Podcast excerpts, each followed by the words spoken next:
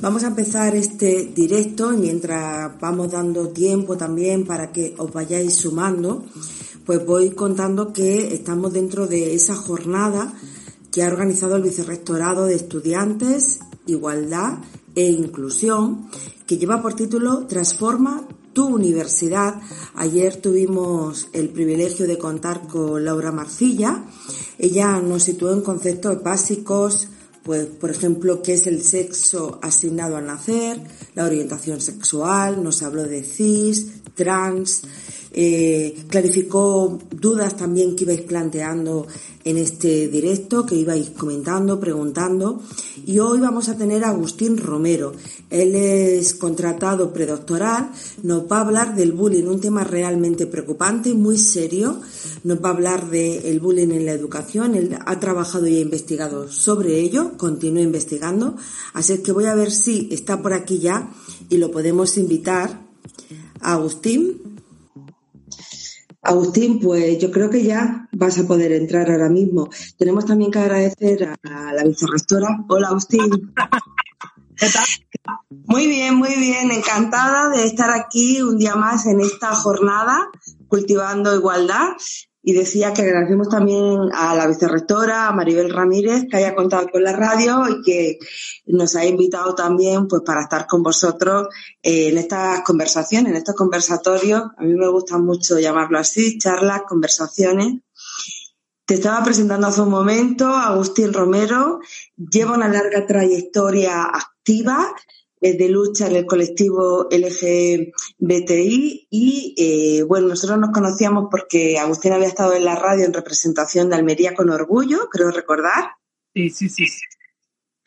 Y es un placer encontrarnos de nuevo en este, en este momento. Ya sabéis lo que estuviste ayer y bueno, muchos porque la, esta red social Instagram la conocéis un montón, que tenemos una hora. A la hora dejamos de hablar. Así es que yo tampoco me quiero enrollar mucho y, bueno, ya son las siete y dos minutos, así que me parece que es buena hora para, para empezar. Como siempre os digo que cualquier comentario lo podéis ir dejando.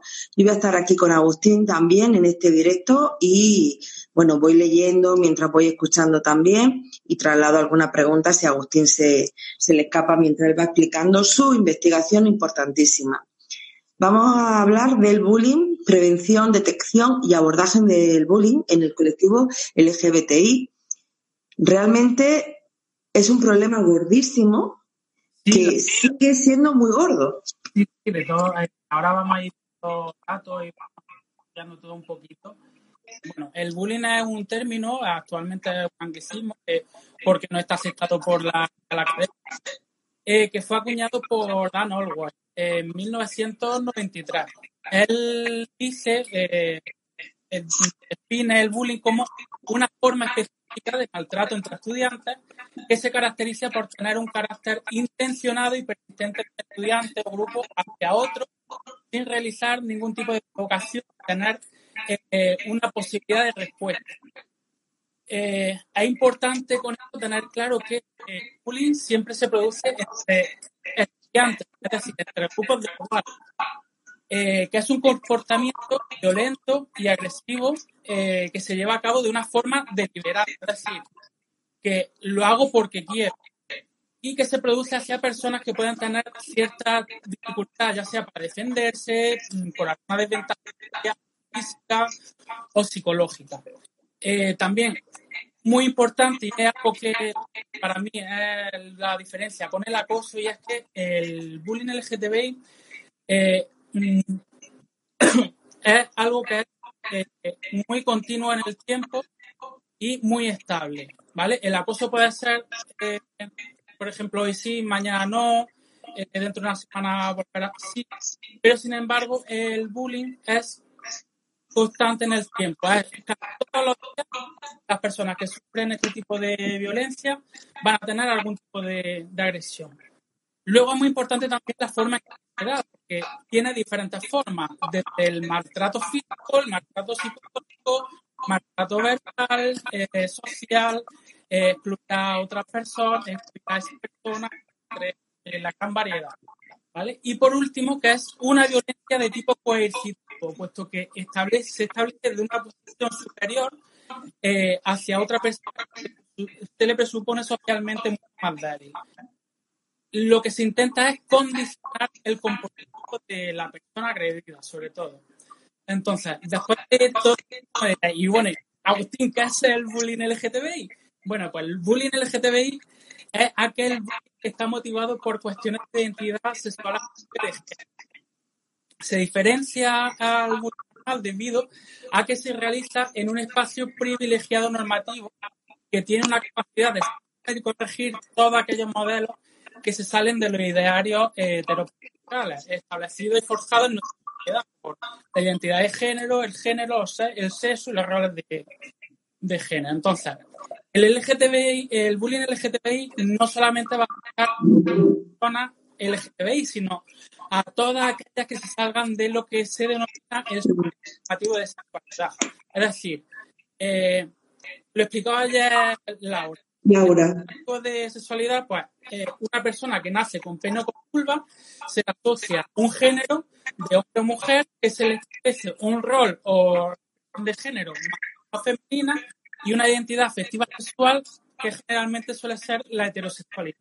Esto es básicamente el sistema normativo de sexualidad que explica también Alejandro en su tesis doctoral y que podéis acudir a ella si queréis más, más información.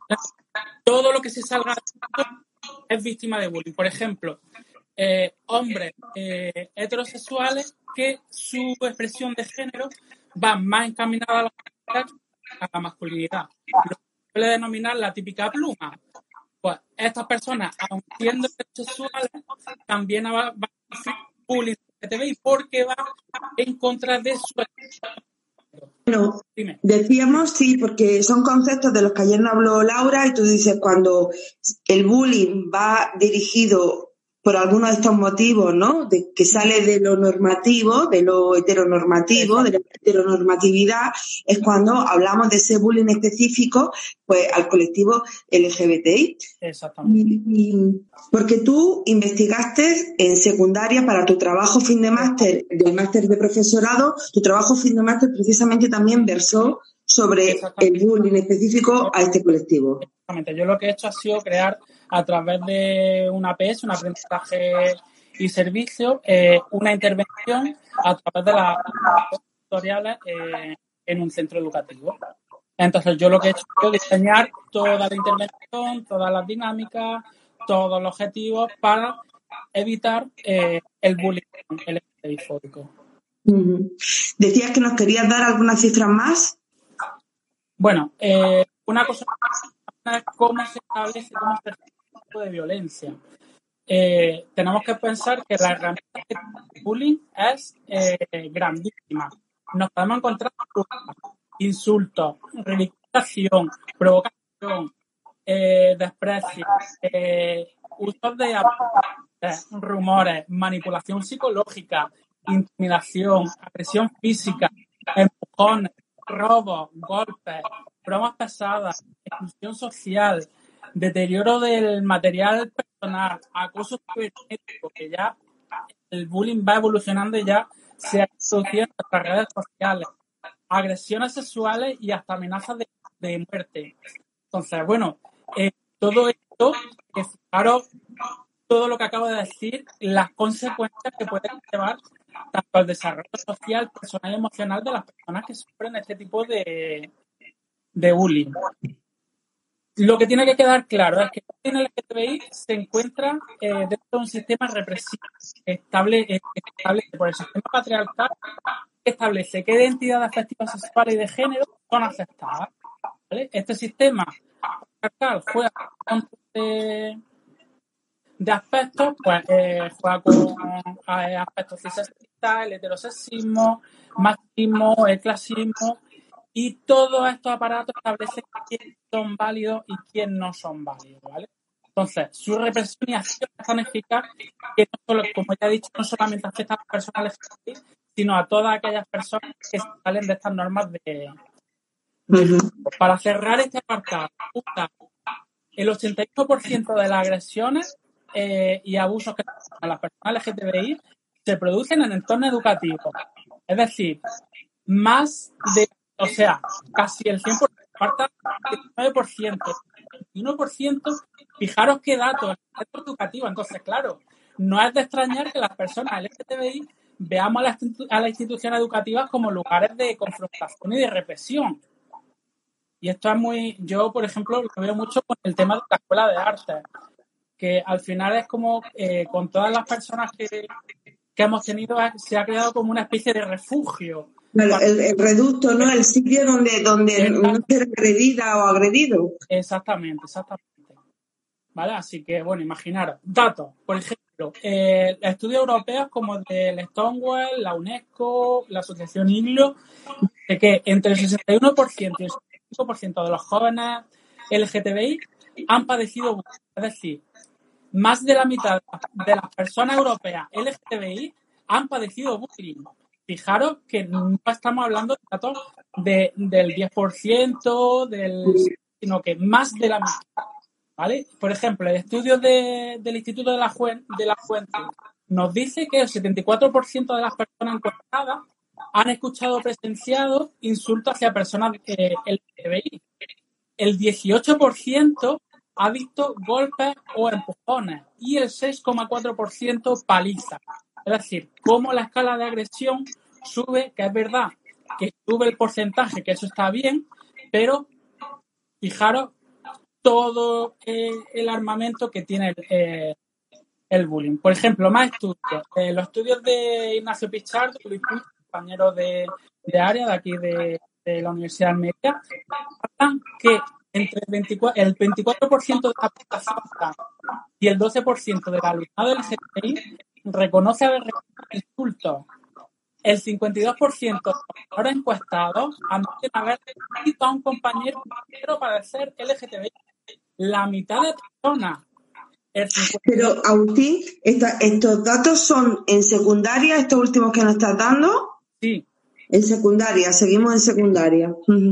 ¿Vale? Porque eh, el problema que tenemos con este aspecto es que en la universidad se está empezando a estudiar ahora.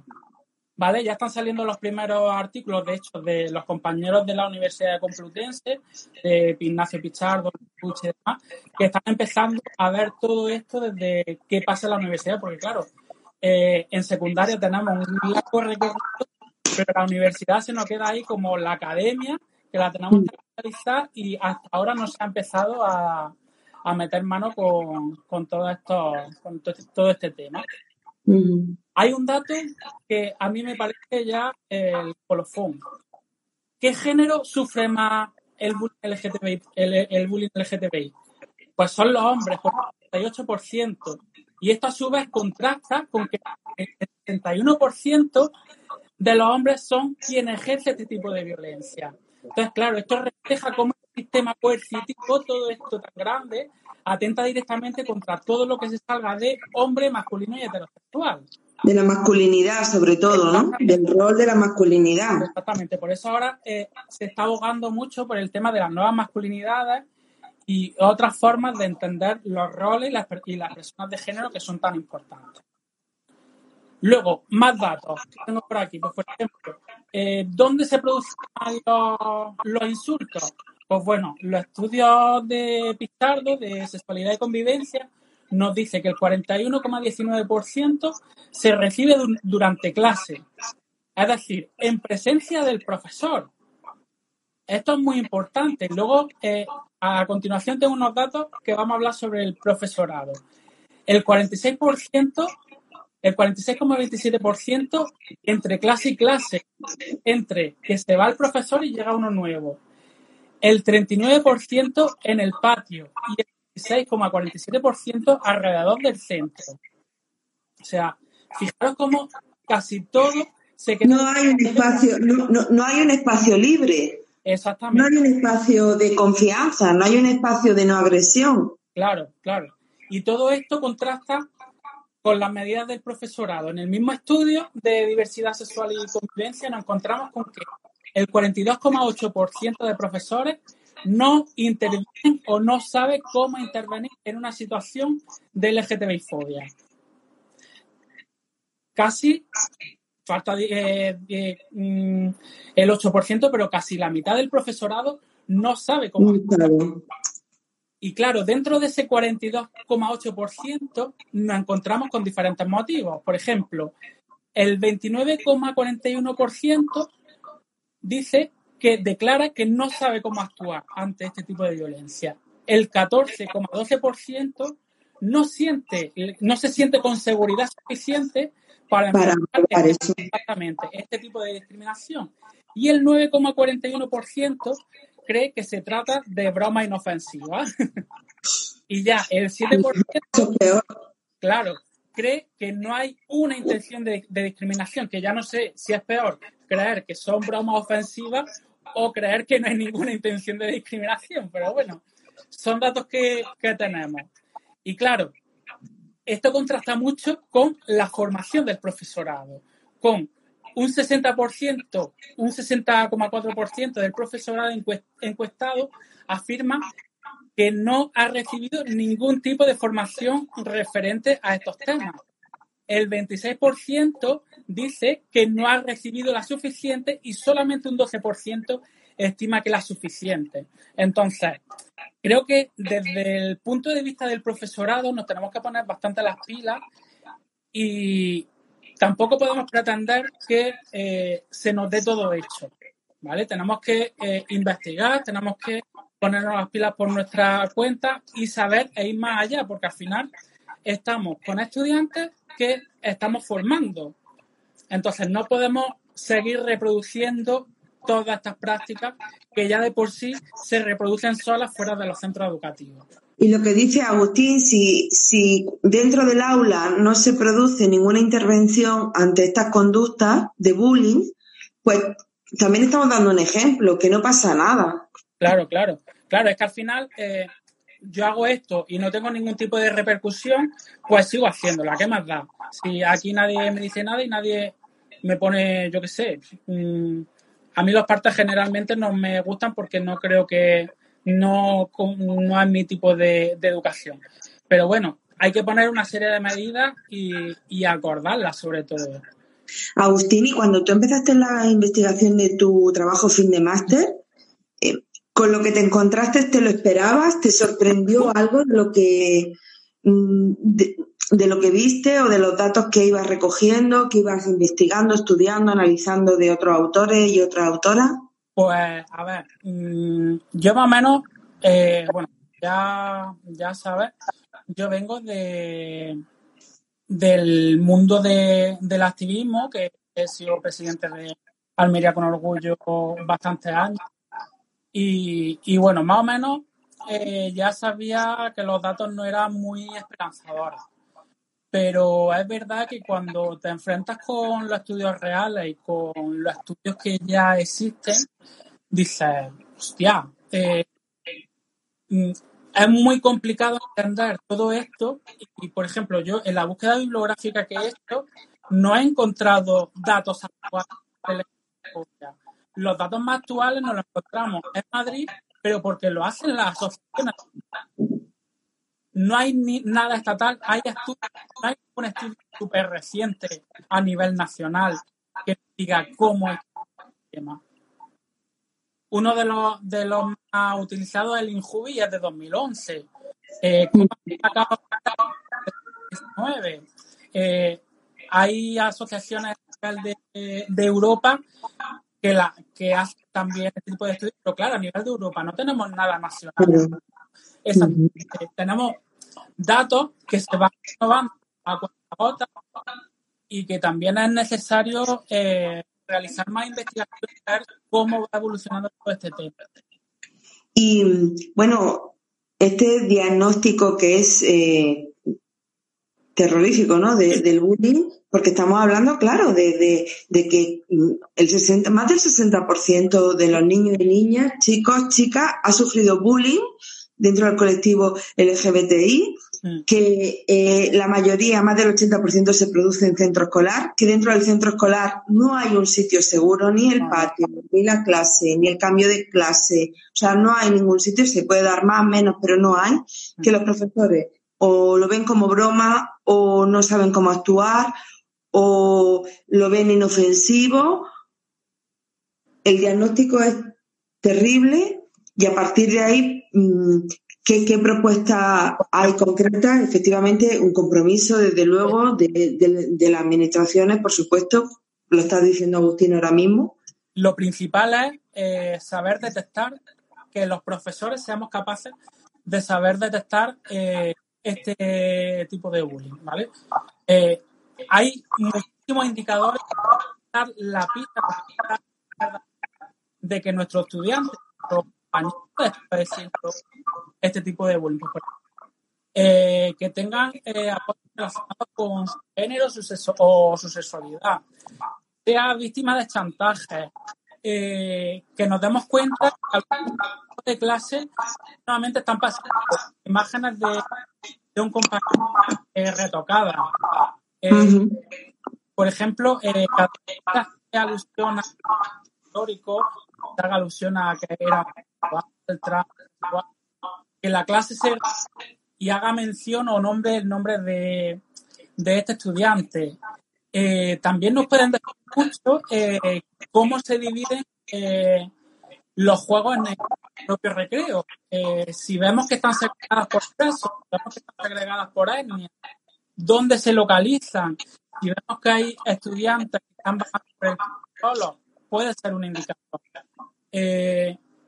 también a los vestuarios, los vestuarios, los baños, son espacios geográficos peligrosos, sobre todo para las personas porque eh, tienen escasa supervisión y, bueno, pues ya sabemos, la represión de los cuerpos y las sexualidades no, heteronormativas son el centro de atención.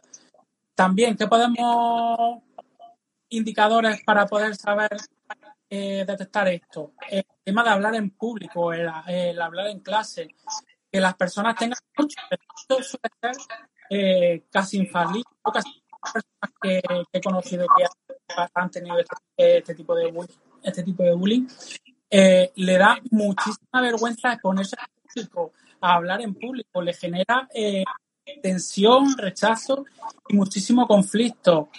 Eh, luego también se da mucho el tema de la falta de control emocional, sobre todo ya más en llanto, respuestas extremas de tristeza, eh, en casa donde más nos sentimos seguros y es donde toda la, la acumulación de de toda esta impotencia funciona.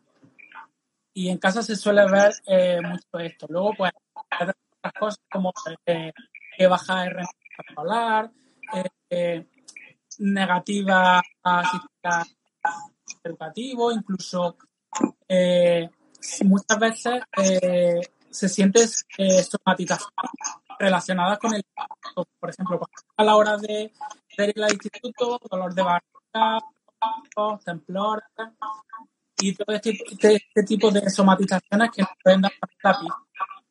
Y luego ya, pues, eh, sobre todo el tema de autolesiones y la idea o intentos de, eh, de suicidio. Mm. Claro, estos son cómo podemos intentar eh, detectarlo, pero ¿cuáles son las consecuencias que recibimos de todo este bullying? Uy, perdón, la ropa.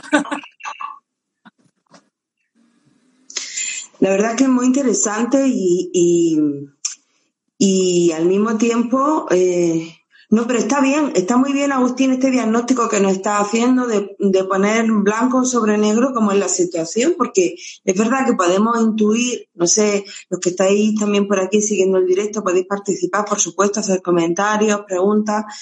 Podríamos intuir la situación porque todos hemos pasado por el colegio, por el instituto y, y lo hemos vivido, lo hemos vivido con el compañero o la compañera pero es que las cifras no dejan lugar a dudas, claro, por eso está muy bien la investigación científica, porque lo que importa es lo que hay, no vale decir, no, pues no es tanto, pues no me parece, no, no vale entrar en el tema em, de la eh, opinión, sino que aquí es ciencia. Eh, nos tomaba risa todo este tema de violencia, pero cuando vemos las consecuencias reales es cuando decimos, hostia, esto no es un poco de pavo. Por ejemplo, eh, ¿qué nos puede generar el, tener una, eh, una, situación de bullying o haber eh, tenido este tipo de violencia? Por ejemplo, la disminución de la asistencia el abandono escolar temprano y el rendimiento académico. Estamos hablando de tres cosas que a priori son muy banales, pero ¿qué consecuencias tiene esto? Pues que nos va a perjudicar en nuestra oportunidad de educación y aprendizaje. Es decir, el abandono y el bajo rendimiento nos van a ocasionar que estemos menos formados, menos calificados. Esto va a influir directamente en nuestra perspectiva laboral. Por tanto, no es una situación actual o en un periodo, sino que es algo que nos condiciona toda nuestra vida, puesto que si abandonamos los estudios, nuestra calidad de vida se va a ver completamente. Luego, hay mucha relación directa, y ya se ha evidenciado en la estudios sobre el bullying LGTBI y la salud mental. Esto es completamente eh, desgarrador. Nos encontramos con las personas que sufren bullying LGTBI tienen los mayores índices de ansiedad, los mayores índices de depresión, los mayores índices de alteración del sueño, pérdida de la confianza, menor autoestima, representación del carácter, corrupción a la exposición pública, irascibilidad, sentimiento de rechazo, manipulación social, imagen negativa, peor equilibrio afectivo, aumento de pensamiento de aumento de autolesión, intentos de suicidio y suicidio. Es decir, fijaros la factura tan grande que genera el bullying LGTBI. Y no estamos haciendo, bueno, se están haciendo cosas, pero se deberían hacer muchas más cosas para abordar el problema. Desde luego que sí, que se deberían hacer más cosas, ¿no? Ha hablado de ese diagnóstico, esa visión, ¿no? Sobre la situación de, eh, de bullying en el colectivo LGBTI y también qué habría que hacer, ¿no? Esa detección, esa detección permanente, ¿no? Esa es la clave, dice Agustín. Yo, por ejemplo, eh, mi investigación, mm, por lo que abogo siempre es por la educación, ¿vale? Yo en este caso, eh, para mí, eh, yo parto desde la educación afectiva sexual a partir de un modelo integrador. Es decir, una educación afectiva sexual con una visión integral y amplia de la sexualidad, que comprende todas sus diversas dimensiones, tanto de salud sexual como de la relación, el placer, la comunicación, un modelo que eh, abogue por distintas corporalidades, identidades y formas de vivirlas, que es lo importante. Y proporcionar sobre todo conocimientos, actividades valores y emociones para, que todas estas se vean repercutidas, repercutidas en el, estudiantado, que se vean eh, motivados a hacer todo este cambio y a interiorizar toda esta, formación. ¿Qué le dirías, Agustín, a, a ese profesor, profesora que no sabe cómo intervenir en clase? Buf. ¿Qué le diría? Pues es que eh, hay algo... ¿Por dónde podría empezar a lo mejor? ¿Por dónde podría empezar? Eh, principalmente... no va a ser de un día para otro, eh, pero habrá algún camino. Claro, sobre todo pensar que está formando a personas que son el presente y el futuro de nuestra sociedad. Es decir, estamos con personas que estamos educando y estamos formando. Sí, pasamos por alto todo este tipo de violencia que ya de por sí se reproducen solamente encendiendo el televisor, si permitimos que en nuestra educación sigan, cada vez esto va a ir a más, a más.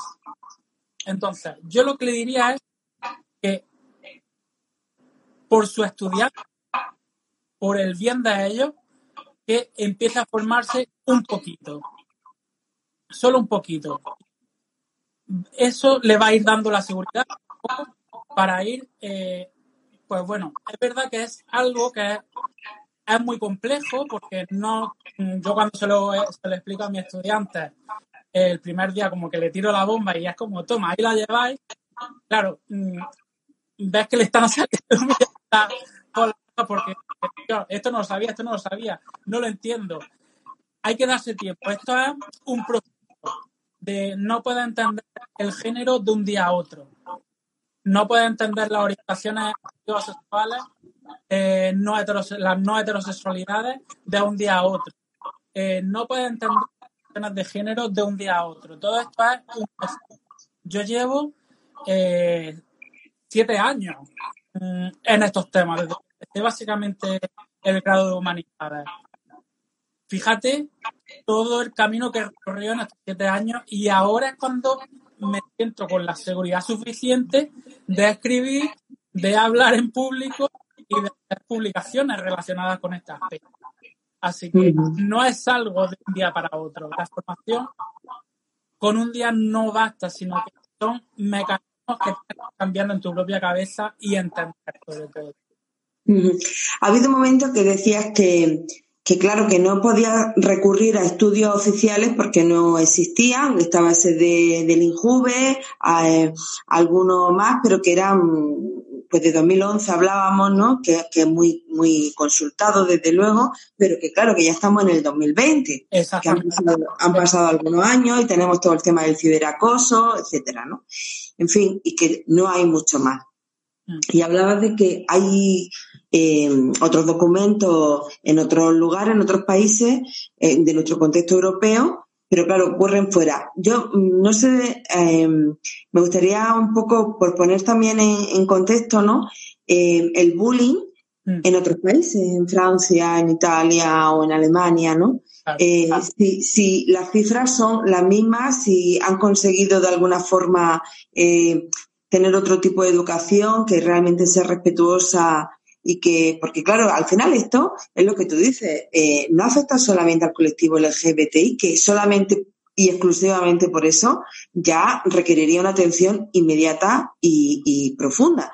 Pero es que además está formando en valores a, ciudadanos y ciudadanas muy, pues, eh, muy, muy rego, muy rego tanto el que lo hace como el que ve que no se hace nada, como el que piensa que cuando se ataca a alguien o se vulneran los derechos fundamentales de otra persona, pues hay que callar y mirar hacia otro lado. Entonces, la pregunta era esa, si eh, en otros países o si hay alguna guía, si hay alguna metodología, alguna forma, algún em, camino ya hecho, que hablábamos antes de camino, que nos pueda servir de guía. Pues mira, hay programas todo en, Suecia, eh, pero que eh, aquí a España ha ido. Todo esto varía en función del país y de la normativa vigente que tengan. No va a ser lo mismo España más los países del, del, este de Europa, que bueno, todo esto de la identidad, bueno, ya sabemos cómo está el tema de la identidad afectiva sexual en Rusia, claro, se ve un montón de diferencias. ¿Qué es lo que pasa? Que en los países donde hay represión eh, no hay estudios. Sabemos que hay represión, sabemos que hay algunos estudios, pero no sabemos eh, hasta dónde está ese problema, puesto que su educación, su legislación y todo el entorno gubernamental y educativo directamente eh, obvian la identidad afectiva sexual. Entonces, no se sabe realmente hasta qué, hasta dónde llega el asunto, hasta qué datos no tenemos datos. Es verdad que existen diferentes metodologías y demás, pero claro, el problema ya no es que, exista. En la, en la educación tenemos metodologías súper innovadoras, pero que no se llevan a cabo. Entonces, tenemos herramientas, pero no se llevan a cabo. Entonces, quizás esta formación del profesorado debería basarse también en saber qué herramientas disponibles tenemos ya para incorporarlas a nuestra propia docencia y a nuestra propia identidad como docente. Agustín, me siguen diciendo que se te oye regular. Es verdad que te escuchamos, pero con cierta dificultad. De todas formas, ya os digo que mañana van a estar Laura Marcilla y Agustín Romero también en directo los dos. Mañana va a ser a las cinco y media y ya vamos a mirar bien ese, mm, ese problemilla que tenemos, que no sé por qué no se oye, Agustín, todo lo fuerte y claro que nos gustaría. A ver. Es que ¿sabes lo que pasa? Que como no tengo trípode, he puesto un montón de libros. y claro, al tener la pues lo mismo no se escucha bien por eso. se te ve bien, se te ve estupendo. Y se te escucha, pero cuesta un poco.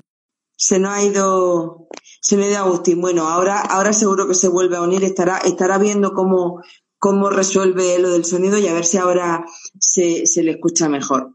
Eh, lo esperamos y algunos de los, de los datos que nos ha dado Agustín, lo voy recordando, pues nos decía que más del 80% del alumnado de secundaria sufre bullying en el colegio, más del 80%.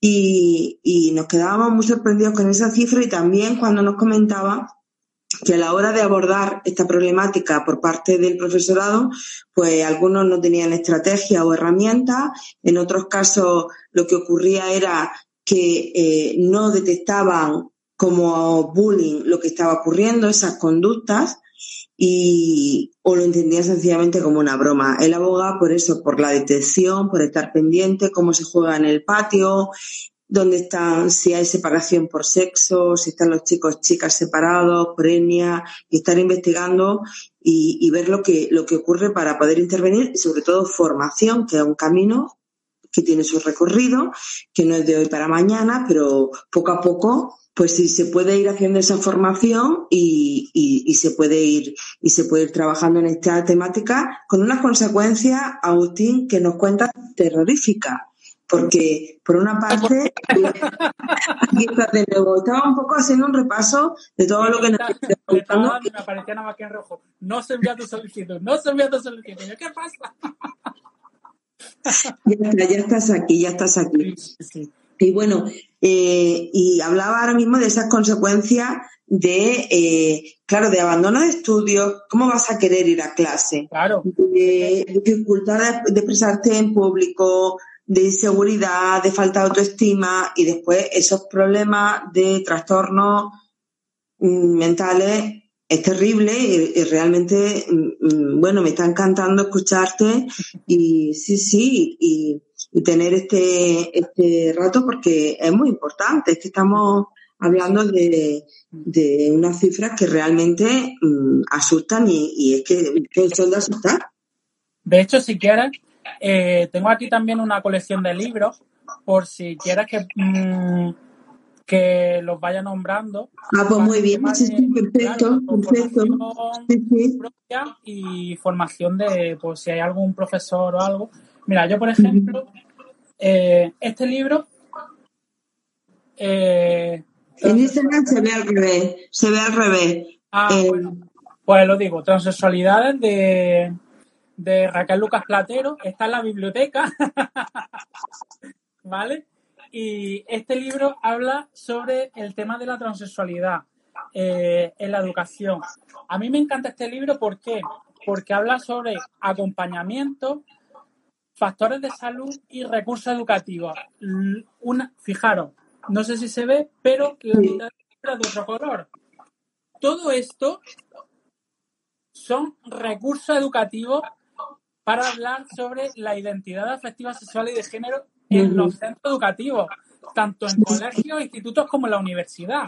O sea, este libro es verdaderamente potente y aparte que eh, Raquel Lucas Platero es una de, de las grandes autoras que tenemos aquí en, eh, en España. Luego, por ejemplo, a mí me encanta también este, que es de cómo educar en la diversidad afectiva sexual en los centros escolares, que de Sánchez Sein, y habla sobre todo eh, de, de qué supone cómo tener, cómo tener un instituto eh, donde todos nuestros documentos dentro eh, sean acordes, estén acordes con toda la identidad, con toda la diversidad. Me encanta mucho también este libro porque, eh, aparte de hacer todo esto, cómo cambiar los documentos de centro, todo esto son recursos educativos también.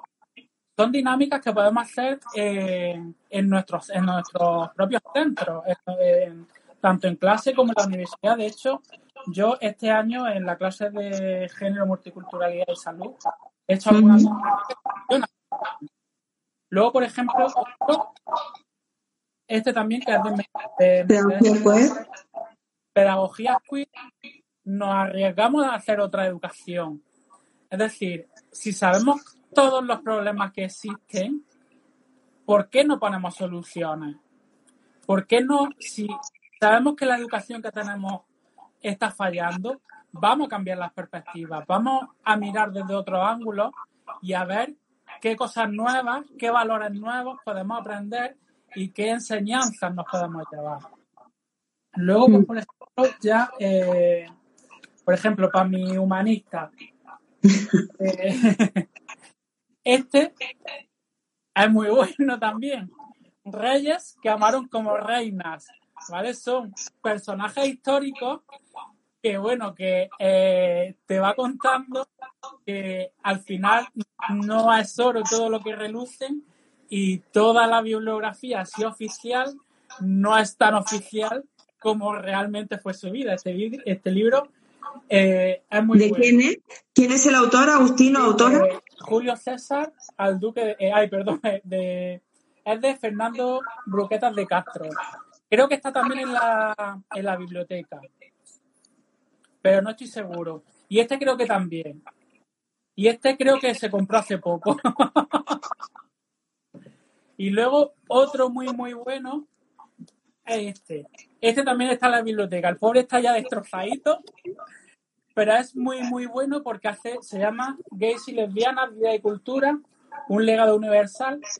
Y eh, tiene un montón de imágenes, hace tanto por la historia como la historia del arte, la literatura, eh, la educación, eh, mm, todas las sociedades que hemos tenido en este mundo y una explicación, pues eso, desde la educación afectiva, sexual y la identidad de corporalidades LGTBI, que estamos en la universidad y muchos profesores no saben o no sabemos cómo incorporar todo este tema, porque al final eh, tenemos una clase de 60 estudiantes y ya hemos dicho al principio que el 15% de la población es LGTB.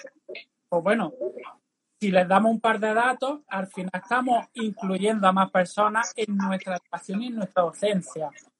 Yo te quería preguntar antes de despedirnos, Agustín, mm. Instagram es sin misericordia con el tiempo. Sobre la universidad, decías que hablábamos porque tu investigación había sido en secundaria, nos has dado algunas referencias, tesis, etcétera, sobre, sobre cómo eh, se produce el bullying en esta etapa de la educación. En la universidad se está empezando y, y, bueno, un poco el panorama, ¿cómo, es? ¿cómo lo ves? Bueno, pues yo tengo esperanza. Por ejemplo, eh, se está trabajando bastante en la universidad. Bueno, ya sabemos, ya sé, la Universidad de Almería pues cuenta con la unidad de igualdad, igual que ya casi la gran mayoría de las universidades cuenta con este con esta unidad. Están abriendo su foco, eh, ya hay protocolos eh, para las personas, para el cambio de nombre, hay protocolos contra el tema de discriminación de, por ser LGTBI y yo creo que eh, por ahora lo está falta un montón de pero claro, es que relativamente poco que la universidad empieza a ponerse las pilas con esto. En la educación secundaria lleva mucho más tiempo, pero claro, la universidad sea como la academia, que la tenía ahí en tan alta estima, y ha ido un poquito eh, relajándose hasta que, bueno, pues hace ya unos pocos años ha empezado con esto. Eh, falta mucho por trabajar, sobre todo por el tema de eh, cómo incluir todo esto en la formación de nuestro universitario. Tenemos que tener claro que, por ejemplo, si, estamos formando a enfermeros y enfermeras, tienen que saber cómo tratar eh, a una persona trans, tienen que no puedes decirte cómo tienes que atenderla. Entonces, que debería ser transversal, ¿no? Exactamente, sí, siempre. La educación para mí, yo concibo la educación y mi, y mi, y mi docencia siempre es de forma transversal. Creo que es la forma más eh, idónea. Si estamos formando historiadores, exactamente igual. Si estamos formando eh, personas en, en derecho, igual. Todas las carreras son de humanidades, la psicología, la educación, tenemos que meter toda esta transversalidad en, nuestra propia docencia. A mí no me vale de nada que en el plan de estudio ponga eh, que hay igualdad, que se siguen las estipulaciones del pacto de Estado, y luego realmente no tengo ninguna asignatura donde se ve este contenido. Yo creo que es la gran falta de la universidad, que todos los planes están acordes al pacto de Estado, están acordes a la igualdad, están acordes a miles de normas, pero luego eh, en las propias asignaturas, en las propias guías docentes, no nos encontramos este tema.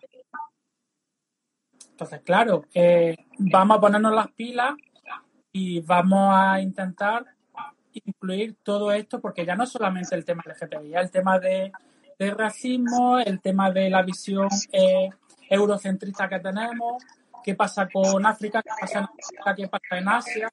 Ya no es solamente esto, transversalidad, vamos vamos a meter cosas en el currículum que son necesarias y que nos ayudan a, conseguir esta igualdad. Y ya por último, si hay un joven que nos escucha y que está teniendo esta situación, ¿no? que está sufriendo esta situación o que está viendo como otra persona cercana la sufre, ¿qué puede hacer? ¿Hay algún sitio donde pueda acudir? ¿Puede hacer algo? Pues sí, por ejemplo, en Almería tenemos la suerte de tener asociaciones LGTB. Está, por ejemplo, Almería con Orgullo. Yo, eh, como ya he dicho, he sido presidente, formo parte de la asociación. Se puede poner en contacto. Eh, generalmente, eh, si alguien necesita de este tipo de, violencia, lo ideal es hablar primero con el profesor, tantear un poco el terreno si ve que ese profesor toma las medidas por eh, ya irnos al tutor. Si vemos que el tutor no, toma carta en el asunto, ya nos vamos a dirección. Los padres son fundamentales siempre que nos apoyen. ¿Vale? En el caso de que no tengamos ningún tipo de, de ayuda, ni de centro, ni de familiar, acudir siempre a la asociación LGTBI por supuesto, siempre están ahí, están ahí para ayudarnos. Eh, cuando estaba en presidente en Almería con Orgullo, nos llegaban un montón de casos y hay muchas situaciones, muchas, muchos problemas adicionales, eh, familia. Eh. Entonces, si te sientes que no tienes ayuda, contacta con asociaciones que seguramente te van a indicar y te van a decir cuál es la mejor forma de poder eh, ponerle remedio a, esta situación. Siempre, sobre todo, eh, las asociaciones estamos eh, encantadas de ir a, dar charlas a institutos, a formar a, los estudiantes y siempre que nos llama quiere hacer una charla, eh, siempre vamos. Entonces, es un curso que no es el idóneo porque se deberían de poner también otro tipo de, de acciones y, y, programas y demás, pero siempre estamos ahí, siempre está la asociación. Pues Agustín Romero, muchísimas gracias.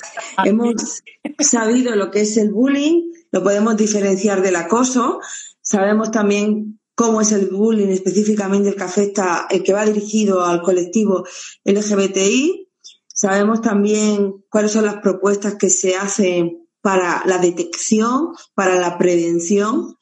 Y sabemos también que las cifras que nos ha dado hoy Agustín, pues no permiten eh, ni un minuto de calma, sino todo lo contrario.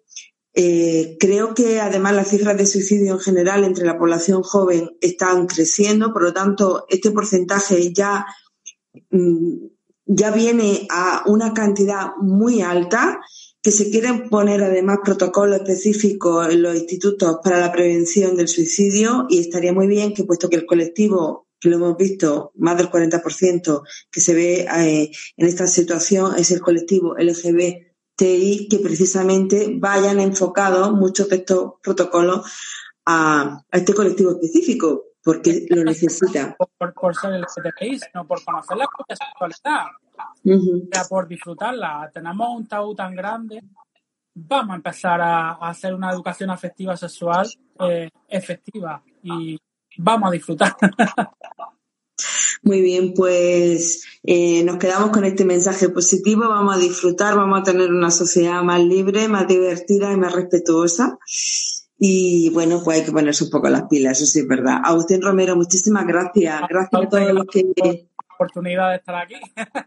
los que estáis siguiendo este directo, los y las que estáis siguiendo este directo, que va a estar también en formato podcast, lo vamos a subir al canal de la radio, de Radio Val en ebooks y en nuestra página web, radiouniversidad.es, que ya sabéis que mañana a las cinco y media tenemos ese conversatorio entre Laura Marcilla y Agustín Romero, que podéis seguir mandando preguntas y cuestiones a este mismo Instagram de Igual Estudiantes. Darle las gracias de nuevo al vicerrectorado de Igualdad Estudiantes, Igualdad e Inclusión y a su vicerrectora Maribel Ramírez y que seguimos ahí. Transforma tu universidad. Un beso fuerte. Hasta luego. Chao.